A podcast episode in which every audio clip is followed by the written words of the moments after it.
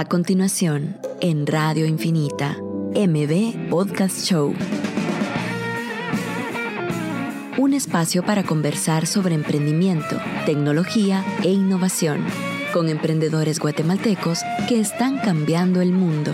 Conducido por Marcel Barrascut y Pedro Pablo Beltranena. Que lo distinto te encuentre. Esto es MB Podcast Show.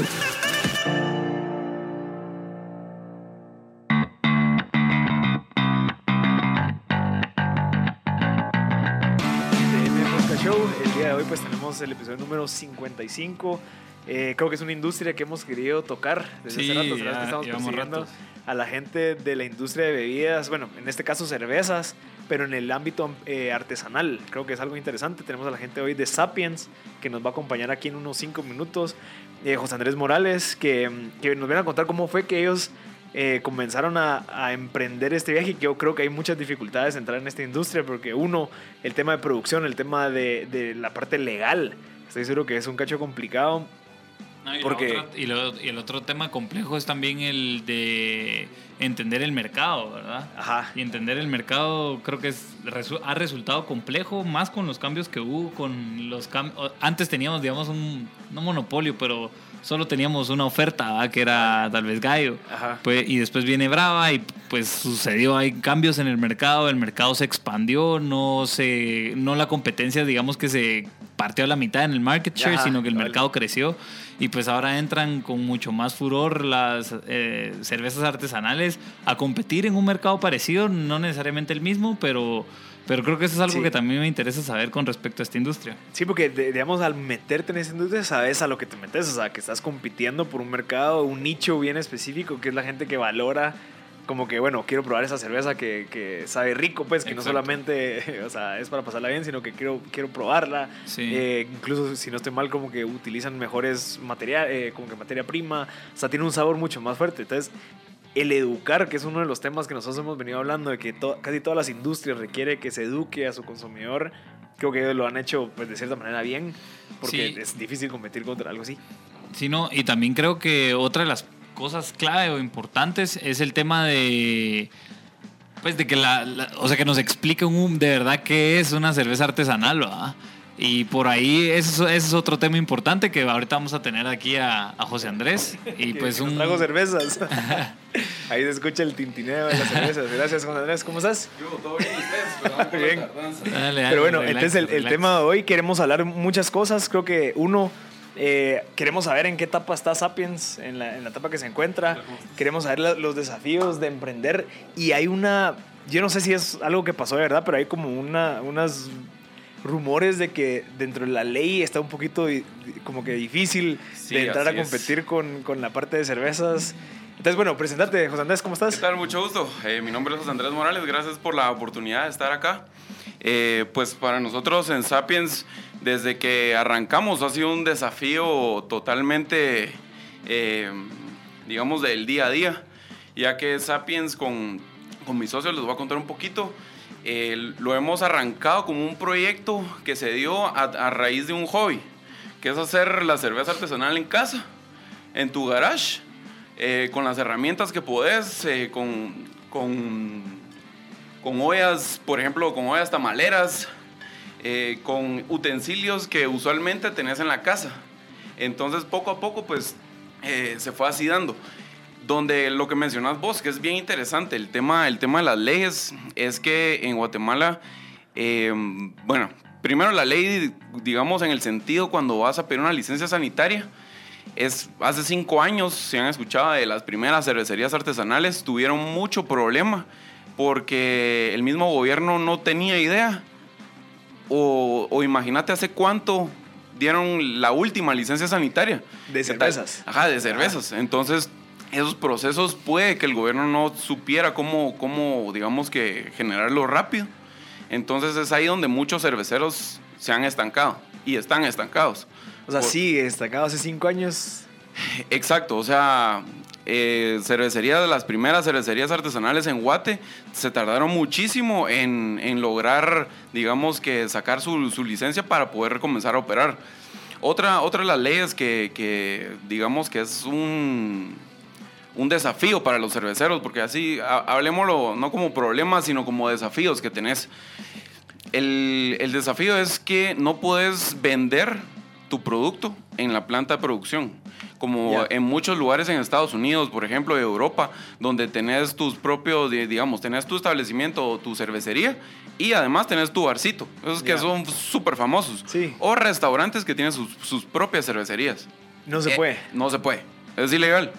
Entonces, em, digamos, si, si lo querés, si querés hacer los procesos bajo la ley, digamos que eh, en Guatemala estamos muy, muy, mm, digamos que... en- Limitados. ajá, limitados, exacto, gracias por la palabra, limitados en cuanto a poder innovar, en cuanto a poder ofrecer una experiencia como realmente encontrás en Estados Unidos, un pub que ves las máquinas, Sí. o sea, ¿Qué es la experiencia? O sea, Ajá, al final exacto. entras a la experiencia que están todas las máquinas, diferentes tipos de cerveza, Costos. salchichas Sí, y todo. a- así es, así es, porque tener tu propio pub es, es increíble, o sea, ahí podrías vender 24/7, literalmente. Cabal. Pero, pero es algo que aquí en Guatemala está, pues, está, está prohibido, de, es una ley que si no estoy mal, de 1940, o sea, 1930, es una ley viejísima, viejísima, que simplemente no ha existido, por ejemplo, el, el grupo o el gremio tan fuerte para poder eh, promover una ley, llevarla al Congreso y que se aplique, etcétera, etcétera. Sí. Mira, hay una, una pregunta, tal vez regresando cabal a la parte inicial, ¿verdad? De cómo decidieron tomar ese salto de empezarlo a hacer desde, desde algo en su casa, ¿verdad? En su garage, digamos, Sí, es- a empezar a esa primera venta, ¿verdad? Va, les voy a contar. Básicamente, pues yo he sido una persona que eh, siempre que he salido a Estados Unidos o a cualquier lugar, a México, a El Salvador, donde sea que vaya, si encontrás una cerveza o algo que no conoces en el menú, vale la pena o, Probarla. o hay que intentar probarla, para ver qué. Entonces he sido una persona que siempre me ha gustado ir en búsqueda de lo, de lo desconocido. Entonces, en base a eso, hace más o menos como 10 años, yo me recuerdo una historia con mi papá viendo ah, en Amazon unos kits para, para hacer cerveza. Y, y pues estos kits, eh, la verdad que, o sea, no, yo no sabía nada de hacer cerveza, no sabía cómo hacerla. Y, mm, y mi mamá en ese entonces me bajó de la nube y me dijo, mijo, tú no vas a hacer cerveza. No vas a hacer cerveza porque, porque no queremos más cerveza en la casa, etcétera, etcétera. Entonces me bajaron del, me bajaron del, del rollo en ese- hace más o menos 10 años. Pero siempre estuve probando cervezas O sea, nuevas. esa- esa- ajá. ese interés. Ese interés, exacto. Hasta más o menos hace como 6 años, más o menos, uno de mis socios regresa a Estados Unidos de haber estudiado eh, chef en, en Cordon Bleu.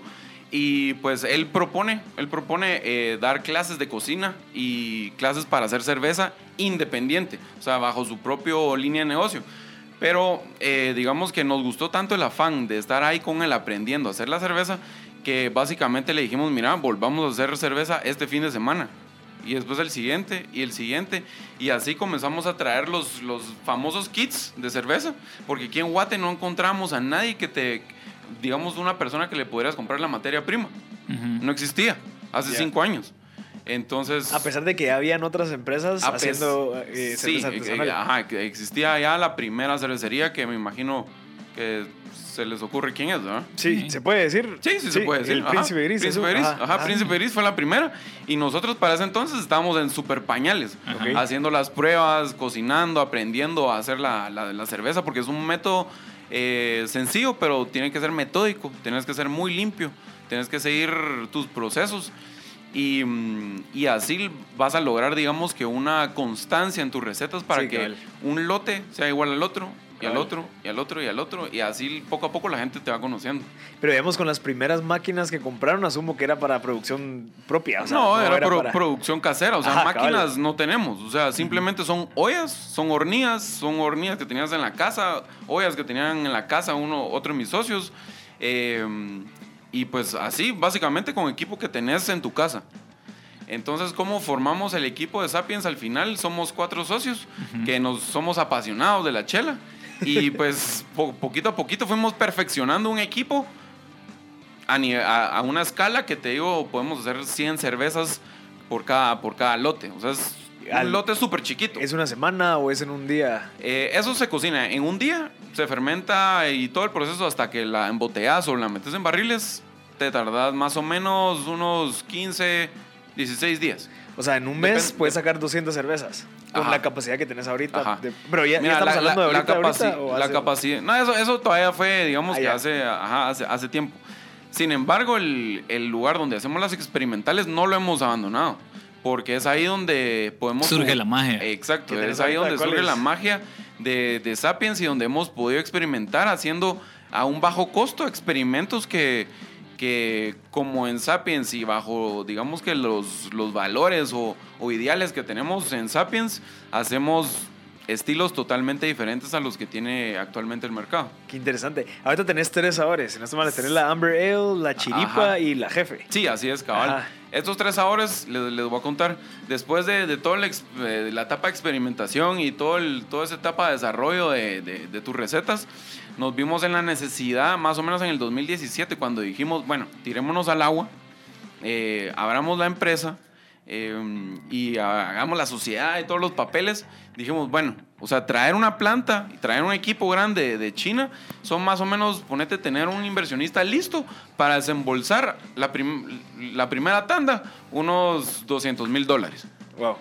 Entonces sí es un capital bastante agresivo que hay que tener listo para, para hacer la compra en China.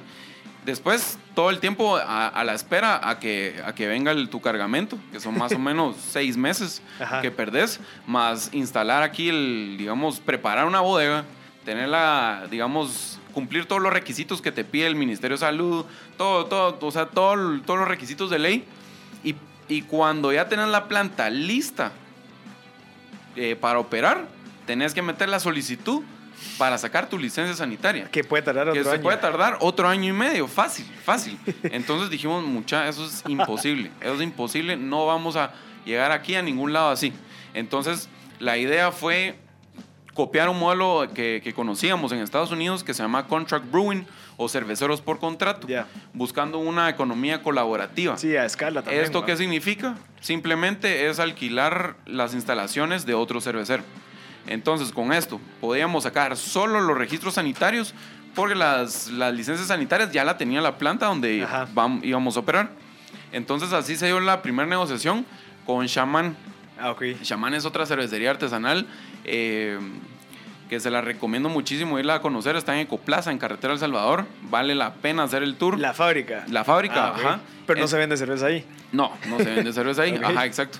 Entonces, eh, ¿cómo, pues, ¿cómo hicimos la negociación? Pues básicamente fue pensar en cómo iba a ser, digamos, nuestro, nuestro modelo a seguir y básicamente pues ellos nos cobran por un- una botella lista, Hecha. digamos, un producto final, que es la botella con tapita, con etiqueta y el producto. Perfecto, José Andrés. Vamos a ir un corte y regresamos con la historia que, que estamos contando. Creo que está muy interesante el proceso. Vamos a ir un corte y regresamos con el segundo segmento de M Podcast Show. Estás escuchando MB Podcast Show por Radio Infinita.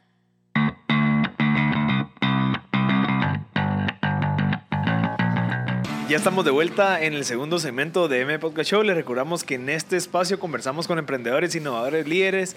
El día de hoy tenemos a uno de los fundadores de Sapiens, de Cerveza Sapiens, cerveza artesanal, José Andrés Morales, que nos acompaña hoy a contarnos eh, parte de la historia de cómo surge, cuáles son las dificultades, los desafíos e incluso cómo manejas tu capital, que es lo que nos estabas contando ahorita. Sí, así es. Eh, podemos seguir ampliando eso, como el, el Sí, proceso seguro. que te metiste con Shaman, ellos estaban apoyando en la producción. Así es. Bueno, eh, desde, que, desde que hicimos la negociación en, en Shaman en el 2017, pues logramos salir al mercado en diciembre del 2017. Entonces, digámoslo así, nosotros fuimos la cervecería artesanal que ha salido al mercado más rápido. Ok. O sea, como marca, desde nuestra incepción, digámoslo así, Ujú. eh, fuimos los que salimos más rápido al mercado gracias a este modelo de negocio Que, ajá, que mm, gracias a Dios, o sea, poco a poco hemos ido encontrando ahorros en, entre procesos, proveedores de, de materia prima, que eso tam- también era algo que, hay que, que es algo que hay que resaltar, que ya existe una empresa que se dedica a la importación de la, de la materia prima directa a precios competitivos.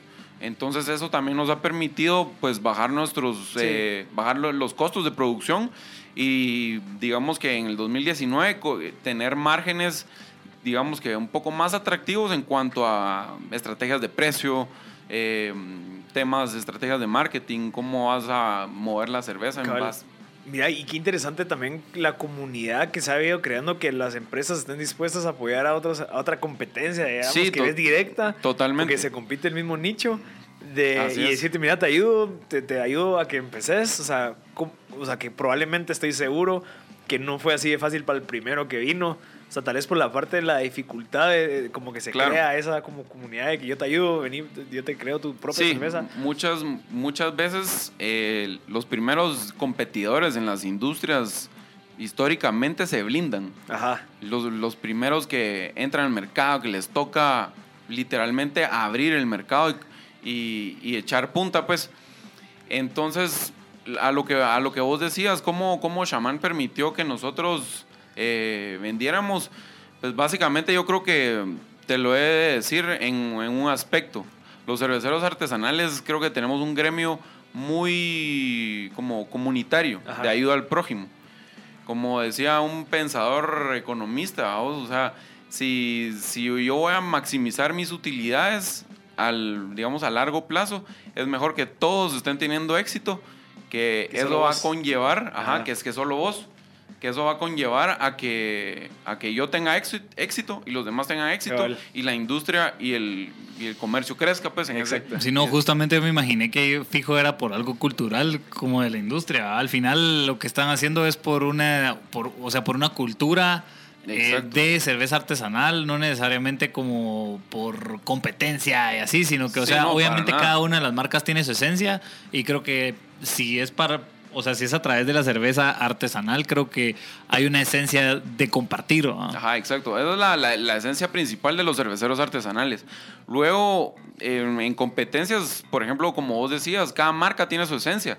Entonces, cada, cada persona dentro del nicho de lo- de, de lo- o de la industria de cerveceros artesanales, cada quien se va enfocando en cierto tipo de, digamos, de consumidor que al final ahí vas haciendo tu, tu, tu propio nicho en base a tus a tu marca, a tu filosofía de marca. Y también estoy seguro que para ustedes es mucho más fácil probar sabores. O sea, que la variabilidad de sabores también te diferencia porque, digamos, yo voy a probar con Sí, esto, te sale rico, es. entonces le llamo la jefa. Ex- y esa jefa no es igual a que, asumo que probablemente las empresas más grandes de cerveza tienen uno o dos sabores. ¿Me explico? Porque ajá, lo, exacto. lo ven escalabilidad, pues es como que cuántos producimos en el segundo. Sí, to- Ya. totalmente. Por ejemplo, eh, los tres estilos que tenemos, nosotros eh, salimos con la Amber, el Amber Ale. En ese entonces, en diciembre del 2017, solo creo, si no estoy mal, que Antigua Cerveza tenía uno de estos mismos estilos. Y, y los demás cerveceros no tenían ninguno. Luego, a los tres meses, lanzamos la Jefe. La Jefe es una mezcla de, de trigo y cebada con un toque de cáscara y jugo de limón que le da, digamos, que una frescura indescriptible. La verdad es una cerveza súper fresca para tomar, a pesar que tiene 6% de alcohol. Pero es única también, es única en el mercado. No hay ninguna cerveza parecida a, a la jefe. Y luego la chiripa, digamos que ya en el proceso de, en el proceso de, de crecimiento de Sapiens, eh, por temas de, de cuestión de demanda y, y todo, pues logramos hacer una negociación con Pantera, con la cervecería Pantera. Que es otra- eh, que es otra cervecería artesanal. Artesanal. Entonces con ellos producimos la que, la que tenés aquí, la etiqueta roja. Ya. Ajá, cabal, la chiripa. O sea que en el modelo de Contact Brewing estás con, produciendo con Shaman Amber Ale y la, La jefa, la jefe, y en el, y en el mismo Pantera. modelo con Pantera estás produciendo chiripa. Ajá, exacto. Y si nos, si nos va bien, en octubre sacamos otro estilo con Pantera. Ah, ok. Ajá. Y tenemos otros, otros dos estilos experimentales que vamos a sacar con, con Shaman, que, que es igual. No, lo, no podemos decir ahorita qué, qué estilos son. Si han ido a los festivales de cerveza artesanal, pues seguramente ya los habrán probado. Pero eh, vamos a sacar dos, dos experimentales totalmente innovadoras, eh, estilos rarísimos. Ya, Mira, y- ah. Dale, dale. Mira, ¿y qué, qué piensan, digamos, o sea, comenzaron produciendo, o sea, de prueba y error, y luego la parte de la producción, la parte de la distribución y todo eso, ¿cómo fueron adquiriendo ese conocimiento de, bueno, cómo hacemos para llevarle esa cerveza, mantener órdenes de compra, mantener eh, el est- Ok, eh, sí, todo, todo ese proceso que no es nada fácil? Sí, es es súper complicado todo, todo ese aspecto. Te puedo contar, eh, digamos, parte de mi experiencia. Eh, mi familia tiene una importadora de productos italianos. Entonces, digamos que yo desde que era niño, digamos, la parte comercial la tengo en las venas. O sea, yo estuve trabajando desde que era niñito, etiquetando botellas, poniéndole sus registros sanitarios a más de, ponete, 45 mil botellas en unas vacaciones. Ajá. Hasta pasar a ayudar a mi mamá a ver temas de, de inventarios, de Ah, importaciones, eh, el mero hecho de la comercialización, ir a dejar pedidos, trabajar con O clientes. sea, ya tenías esa cadena de suministro Entonces, ajá. Entonces ya lo tenía, digamos que bien eh, Identificado. identificado y bien ilustrado de cómo funcionan, eh, cómo funciona, digamos, la industria de bebidas y restaurantes o hoteles y restaurantes, ¿verdad? Ok. Entonces, eso la verdad nos facilitó bastante porque a pesar, o sea, o sea, además de conocer el proceso, conoces también al final los contactos, Los pues, o sea, sabes quién es el jefe de compras, sabes quién es tal, sabes en dónde se entrega el producto, sabes con quién hablar. Entonces, eso se, se nos facilitó bastante. Luego ya la, la mera distribución, eh, como te decía, todo esto comenzó como un hobby. Ajá, ajá. ¿Cómo, cómo fue esa transición de hobby a, bueno, ya metamos salarios porque ya toca Sí, mira. dedicarle más tiempo? Eh, eso, eso ha sido, un ha sido súper complicado, es un reto que, que tenemos, como te decía, día a día. Nosotros, los cuatro socios, no nos pagamos, no nos pagamos un sueldo. Todavía no. Todavía no, ajá. Eh, ahorita tenemos un equipo de dos vendedores que, que, digamos, ya está en calle 24/7. Y digamos que eso nos ha dado desde hace más o menos tres meses ya una amplitud. Digamos que ya nos hemos desligado del proceso de venta.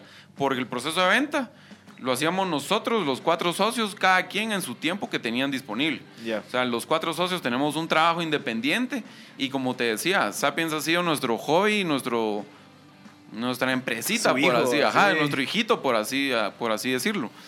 Entonces, eh, ¿Y cómo ves ese proceso? O sea, ¿crees que ahorita, visualizándolo ahorita, ustedes están en la etapa de exposure? O sea, en la etapa de, bueno, posicionémonos. Exacto. Porque ahorita apalancándonos de chamán, de pantera, no hay un costo fijo que tenemos que invertir. Un, un- o sea, no hay esos, ese desembolso de tan alto, sino que es más por producción.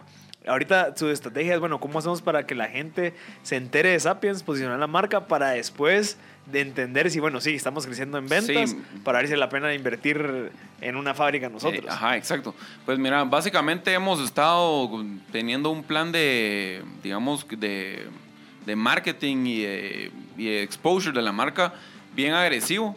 Eh, tratamos de, de estar en... Patrocinar en- eventos. Ajá, patrocinar eventos como Startup Grind.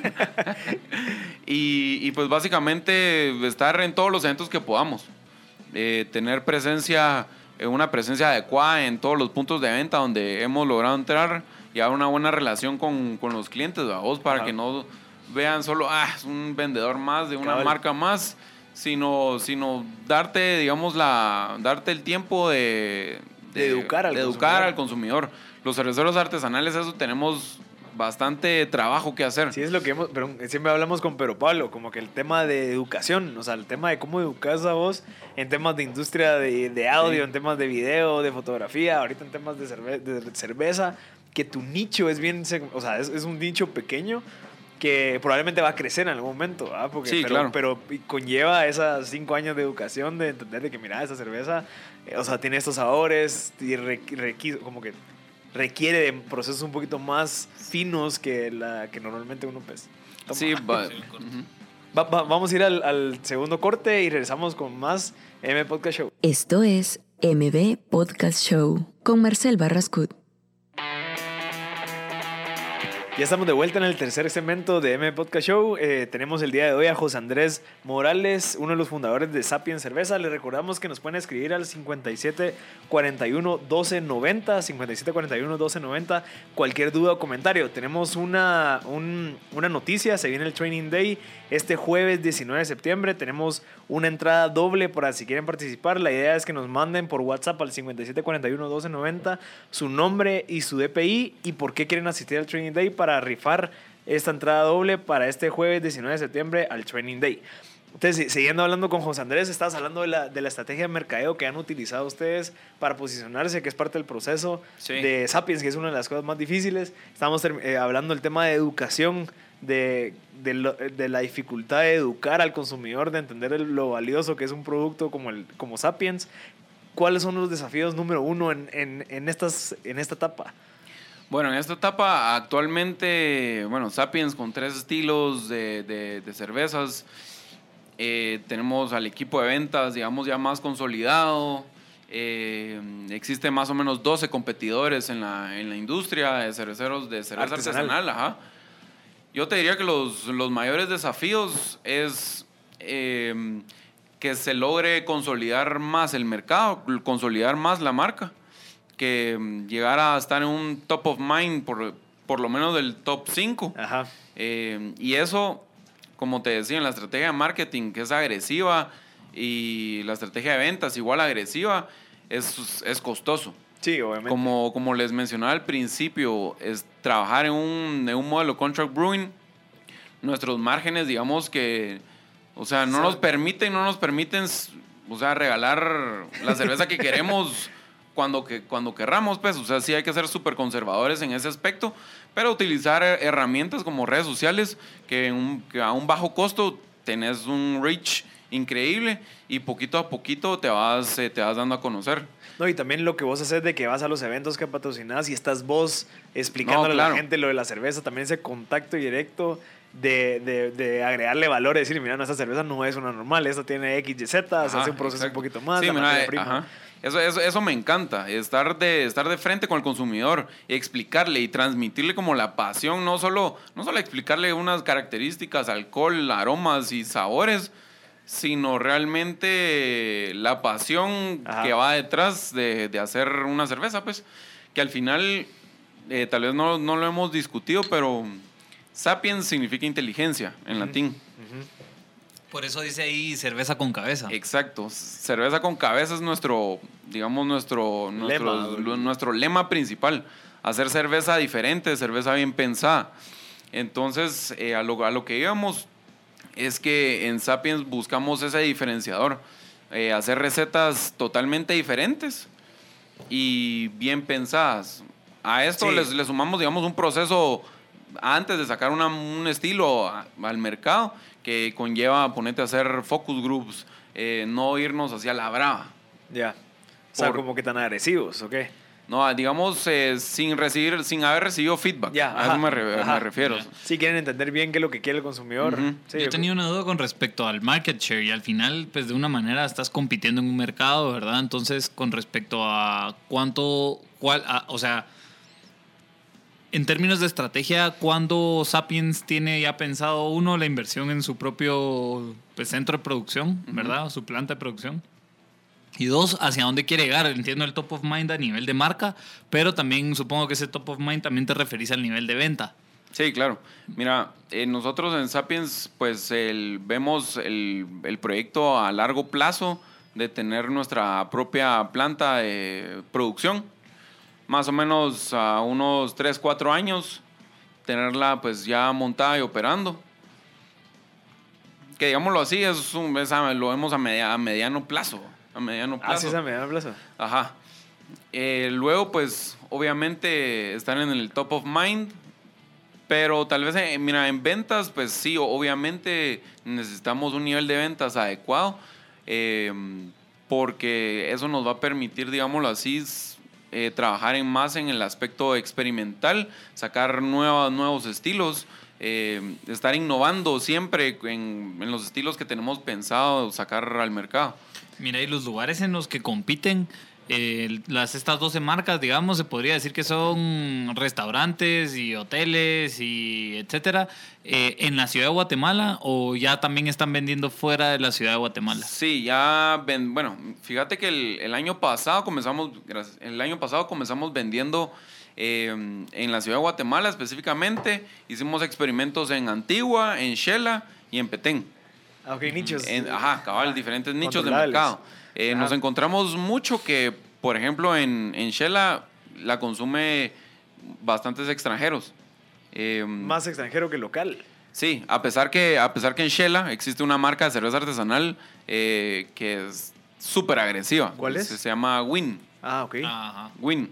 Win Sí. de, de ganar en inglés. Eh, es G-U diéresis. G- U, diéresis y N, ajá. Yeah. Se, la, se la recomiendo porque es muy buena. Ok. O sea, Yo igual a todos los cerveceros, aquí si me escucha alguien, pues igual le, le recomiendo todas las marcas, prueben todas las, Sí. todos los estilos de todas las cervezas porque son buenas. Sí, qué bueno que sea así la comunidad, pues, porque creo que así se crece. Sí, ah, Ajá. solo, solo así creces, Ok.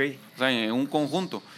Pero la- lo que vos decías es que sí, sí competimos, sí competimos en, digamos, entre todos, en bares, restaurantes, más que todo bares de especialidad. Ujú. A esto me refiero, eh, uno de mis socios tiene un bar que se llama La Chelería. Ujú. En este bar, pues es un bar de cerveza artesanal que está en, en Mil y Una. Ah, ok. Entonces ahí vos puedes ir a probar en un punto, el año pasado tenía más o menos 60 estilos de cerveza. Ajá, todas las, todas las artesana- eh, artesanales de Guate. Entonces, o sea, sí competimos juntos.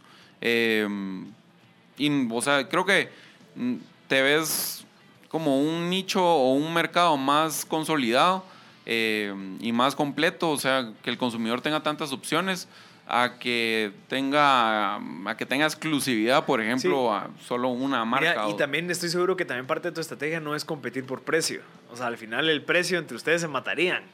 O Sí, sea, no, no. No es una razón lógica a largo plazo de bajar los precios, sino que es más variedad.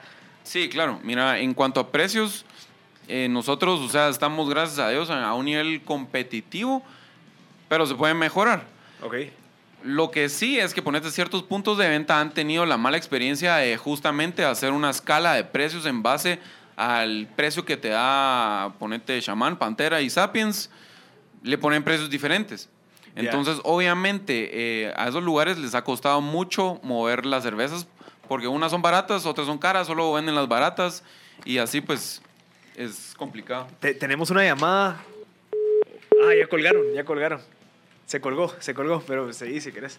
Perdón, se, se dijo. Entonces teníamos una llamada de alguien que, que creo que quería participar al, al, al giveaway que estábamos haciendo, pero sigamos conversando. Entonces, ¿los precios crees que es un Mm, limitante? Pero el precio sugerido, ajá, Ajá. sí, es un limitante ¿Y cómo has visto la percepción de los restaurantes, de los bares que probablemente no están enfocados en temas de artesanal, sino que son bares o, o restaurantes que llevan tiempo? muy tradicionales. ¿Cómo funciona? Ajá, ¿qué has Mira, hecho? con, con estos lugares nos ha costado muchísimo, pero sí hemos logrado penetrar, eh, hemos logrado entrar al- a los lugares siempre con la capacitación, con el aprendizaje, entendiendo qué es la cerveza. O sea, la cerveza es un, es un producto premium que se puede maridar con ciertos platillos dependiendo cada, de cada estilo de cerveza. Entonces, eso es lo que digamos que luchamos todos los días para que el consumidor tome un producto super premium, pero los, desde los dueños, desde las altas jerarquías en los restaurantes corporativos, digámoslo así, entiendan Exacto. qué es el producto. Mira, solo vamos a tener la llamada. Nos acaban de llamar otra vez. Hola, buenos días. Aló, buenos días. No, creo que. No, colgaron otra vez, perdón. pues sí. Pues Entonces, sí. el problema, o sea, no es un. sino que el desafío es educar a la cabeza para que eso también. Sí. Como que delegue la importancia de recibir y ser Sí, más claro. a este tipo de cervezas. Así es. Si no, mira, es increíble. Es como el vino, o sea, Sí, que, o que sea- es- que hay, vari- hay variedad de vinos, pero también como que hay que educarte para que el consumidor reciba un buen feedback. Ajá, exacto. del- si, del- si no recibís ese apoyo de- desde el dueño del restaurante, eh, a través del gerente del restaurante, con el encargado del restaurante, con el encargado de meseros, con el capitán de meseros y hasta con los meseros, con el, todo el equipo de, de ventas que tengan. Si no, si no entienden qué te están vendiendo, o Sí. sea, no vas a... No, no, no te lo van a consumir. no te pues. lo van a consumir. vino, Ajá, cabal. exacto. Entonces, es ahí el canal, creo yo, más importante eh, de la cerveza cuando, cuando vas a un, a un lugar. Hoy sí ya tenemos la llamada. Aló. buenos días. Hola, buenos días. Pues mi pregunta, a Sí. mí me gusta mucho el vino y hay un vino de, bueno, en, en Rioja hacían un vino casi todos iguales. Ok. Vino alguien y quiso hacer un vino de Rioja para el mercado de Estados Unidos, hizo algo diferente y le fue súper bien. Mi Ajá. pregunta es, de las tres cervezas que pones, ¿cómo las maridas o cuál es el maridaje perfecto? Porque Yo he probado artesanales con comida y me ha gustado un montón. Y amigos Buenísimo. míos han probado las mismas sin comida y no les ha gustado, no las han entendido. Y mi pregunta es eso, hacia tu estilo, eh, ¿con qué comidas? Hay muchos restaurantes de carne, por ejemplo, ¿tenés alguno que combine bien con eso? Porque a mí me decían, por ejemplo, de la famosa India, que va con comidas como costilla en barbacoa, pero casi no hay restaurantes de eso en Guatemala. Ya, perfecto. Ahorita le vamos a responder la pregunta. Muchas gracias. Buenísimo, pues eh, gracias por la pregunta. Yo creo que es bien importante conocer eh, los estilos de cerveza que, que uno está, que uno está tomando, va a tomar, dependiendo de tus gustos. También eso va a influenciar mucho, digamos, tanto el restaurante que visites como, la, como el platillo que vas a comer. Por ejemplo, de las tres que tenemos, les voy a dar el ejemplo de la Jefe. La Jefe es una cerveza de trigo con cáscara y jugo de limón, como les mencionaba. Esta cerveza va acompañada súper bien con carnes blancas, con cerdos, con carpachos, con ensaladas, platos, digamos, eh, tal vez un poco más, más ligeros al paladar. Y te lo, te lo combina súper bien por la, digamos, tanto por los sabores cítricos que tiene la cerveza como por la textura y la textura del trigo. Entonces, esa cerveza, como decía, va súper bien con carnes blancas. Por ejemplo, la chiripa, que es nuestra Red IPA, una IPA roja. Esta combina súper bien con carnes o comidas muy especiadas, digamos con comida thai o comida picante. Entonces, también es, recomendable cuando vayan a probar alguna cerveza artesanal que busquen en internet. Vaya, buscan La nota de cata. Ajá, la no- exacto, la nota de cata básica para cualquier estilo la encontrás en el primer link cuando, me, cuando lo pones en, en Google. Entonces, súper, es súper fácil. Ok. Pero sí es la experiencia, como mencionaba aquí el, el oyente, de, de la comida y, y el maridaje con una buena cerveza es vital. Encontrar sabores increíbles en la, tanto en la comida como en la cerveza. Perfecto, José Andrés. Vamos a ir al último corte. Les recuerdo que pueden participar para ganarse una entrada doble de Training Day este jueves 19 de septiembre en el Hotel Westin Camino Real. Si quieren participar, nos tienen que mandar un WhatsApp al 5741-1290 que por qué quieren ir, su EPI y su, bueno, su número de teléfono lo vamos a recibir por el, por el WhatsApp, pero eh, participen. Ya hay muchas personas que están participando. Vamos a escoger uno para que se ganen la entrada doble. Así que eh, los esperamos en el próximo segmento de M Podcast Show. Esto es MB Podcast Show con Marcel Barrascut y Pedro Pablo Beltranena. Ya estamos de vuelta en el último segmento. Estamos el día de hoy con José Andrés Morales, eh, quien nos viene a compartir la historia detrás de Sapiens, cerveza Sapiens artesanal. ¿En qué estábamos, Andrés? Nos podemos seguir platicando. Creo que estamos en la parte de, bueno, de, de, de qué cerveza va con qué comida, Sí, pero contestando a las preguntas. Ajá, no, eh, estamos hablando antes del tema de la educación para que seamos más perceptivos o los restaurantes a este tipo de cervezas. Sí, claro. Mira, eh, como te decía, parte, parte de los pilares en Sapiens es la, la educación al cervecero, eh, digamos, al, al- al cliente final, como a los dueños de los restaurantes y a todo su equipo. Ah, pero a todos, a todos, a Ajá. todos, a todos.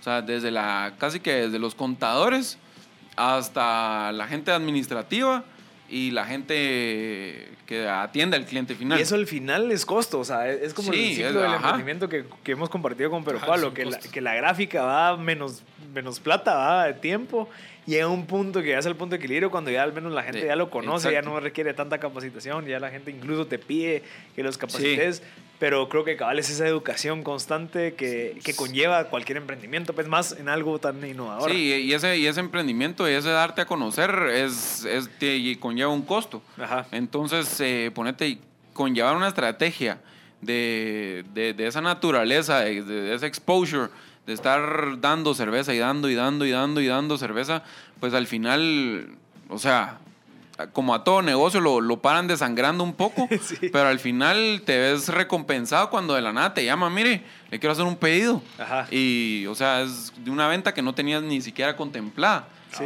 Solo para recordar, al 57 41 12 90 estamos recibiendo preguntas de que nos puedan igual alimentar la conversación que tenemos y, una- y llamadas a cabina al... Al, al 2369-7389 o al 7390. Sí, me pareció curioso lo de la, la llamada que tuvimos con respecto al maridaje, porque creo que ese ha sido una de las- uno de los retos con respecto a la industria del vino.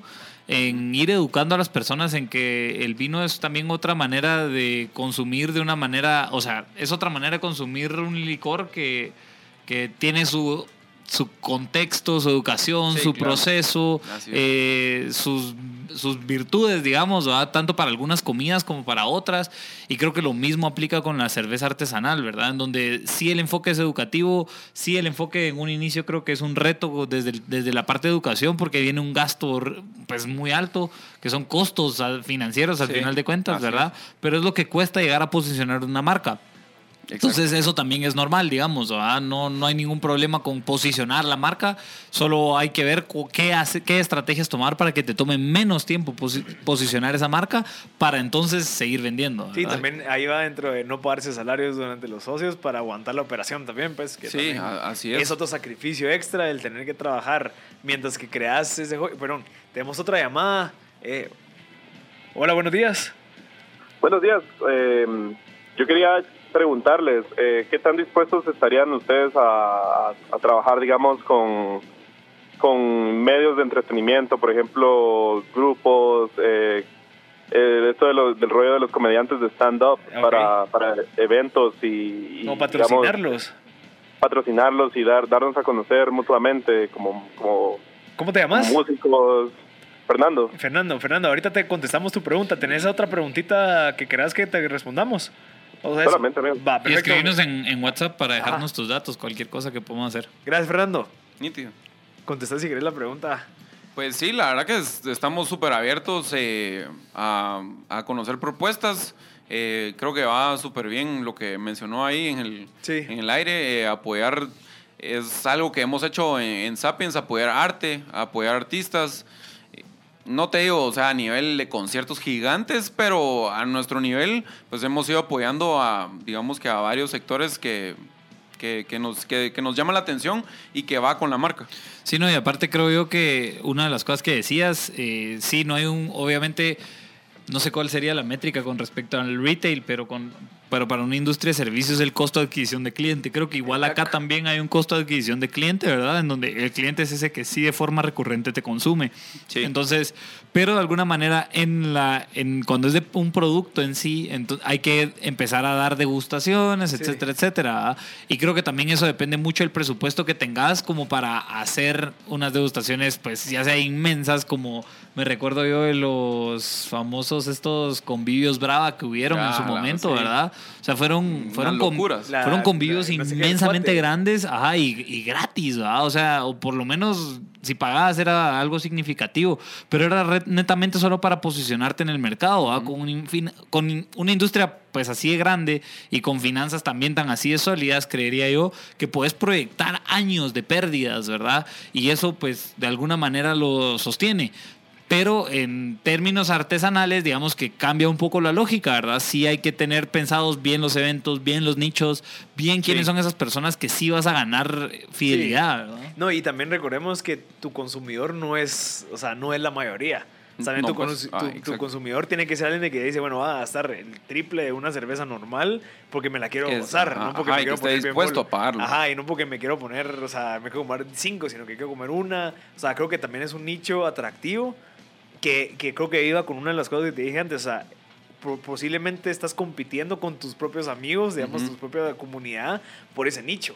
Sí, ¿ya? así es. Pero cabal, la parte de la educación hace entender de que mucha gente que estaba como que en el limbo de, bueno, yo antes me tomaba cinco cervezas, me voy a tomar una que es un poquito más cara, pero mejor me la voy a tomar más tranquilo, lo va a, lo va a, A no sé, la voy a disfrutar, la voy a como que escuchar, ver, entender que, que viene el mesero y me dice, mire, eso va con su carnita, no sé, como que eso creo que es el proceso y ese es el proceso que no- ahí es donde todos se quedan, ¿me entiendes? Que es Sí. como- como- ¿Qué tan dispuestos estamos para pasar toda esta valle de la muerte, digamos, el de educar, el sostener la operación, el patrocinar, el estar ahí viendo cómo hacemos? Pero creo que ese es el desafío y, y por eso es de que creo que es tan importante entrar en conciencia, digamos, ahorita que ya estamos terminando el segmento, entrar en conciencia de que estos emprendimientos son los que necesitan salir adelante. Sí, ¿ya? exacto. O sea, que es difícil, pues, que, o sea, em- creo que todos hemos estado en esa etapa en donde estamos y como que ser consciente de que cuando quieran tomar una cerveza probablemente vale la pena probarlas.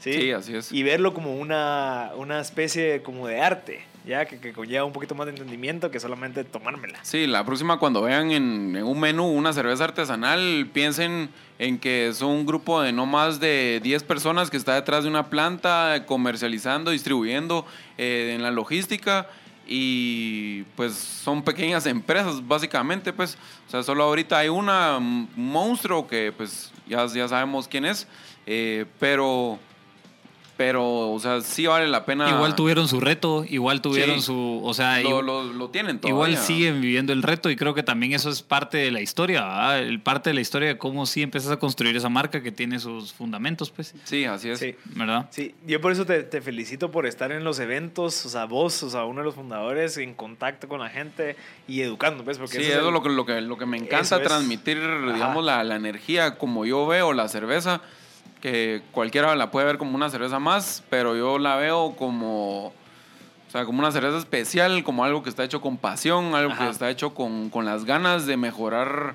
eh, digamos, la industria de Sí. cerveza artesanal. No, y de ahí surgen un montón de oportunidades, porque incluso otra de las cosas era como que si fue tan, no, no, no fue tan fácil, pero si, si las barreras de entrada de comprar un kit en Amazon para hacer cerveza, también va a haber gente que dice, bueno, yo quiero crear la mía, eh, que, que se sepa que están, que ustedes están perceptivos a recibir a esa gente, decirle, nos subite al barco, Sí, porque nos- mientras más cervezas salen, más me ayudas a educar a la gente. Sí, nosotros somos una cervecería que te- también tenemos la, el pensamiento de, de puertas abiertas. Ajá. O sea, nosotros le hemos dado pues eh, capacitación y, y apoyo a lugares donde hemos vendido nuestras cervezas, como ponete, por ejemplo, qué equipo comprar, cómo comprarlo, cómo darle mantenimiento, eh, que eso poco a poco, o sea, nos, nos lo hemos ido aprendiendo nosotros con, con la experiencia Sí, al los final. años en minutos que hemos hablado con Exacto. Pablo, o sea, Ajá, no es que haya venido alguien de Estados Unidos y nos vino a enseñar, mire, se lava el barril así, tal y tal y tal y tal y tal, y nos dieron un manual. No. O sea, la pura experiencia, pura prueba de error. Y así hemos ido aprendiendo y le hemos ido enseñando a otros para que no cometan ese error y se ahorren, pues, Años en minutos. Mira, Sí. eh, eh, solo para, para ir terminando, tus, tus ventas mes a mes sí han crecido. sí. Ah, va, o sea, es una buena noticia. O sea, si hay gente que Sí. poco a poco va entendiendo y va Así es, gracias a Dios nos hemos ido, digamos que expandiendo, eh, casi que te diría, entre zona y zona, aquí en Guate.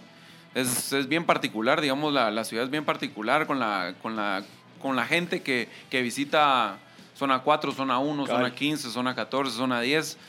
Y poco a poco hemos ido expandiéndonos a, a más puntos de venta, gracias a Dios, y pues ahí vamos, viento en popa. José Andrés, ¿quieres terminar con algo? Eh, pues no, realmente uno agradecerte por tu tiempo, Ajá. creo que es súper valioso onda, también. Llevábamos Ese ratos, llevábamos ratos queriendo tener a alguien de esta industria acá. Eh, y sí, pues sí, ya sabes, ya sabes. pues, estaba cual- cualquier duda, eh, de verdad que sí, el programa sigue, somos el- es el programa 55. 55. Y, cual- y realmente es seguir construyendo la conversación sobre Cabal. emprender, ¿verdad? No, y que la gente que tiene esa gana de querer hacer algo, que escuche historias Que como las tuyas, sí. que, que empezaron y que ya tienen su producto posicionado, ya están patrocinando, o sea, que se empieza desde la casa. Desde la Sí, yo cocina. nunca me imaginé que iba a tener esta marca o, o una cervecería, la verdad. Nunca me lo imaginé. Perfecto. Pero bueno, Mira, muchas eh, gracias por ¿cómo la te pueden contactar si en dado caso quisieran hablar directamente Búsquenos, nos pueden buscar en, en redes sociales como Sapien Cerveza, en Facebook e Instagram.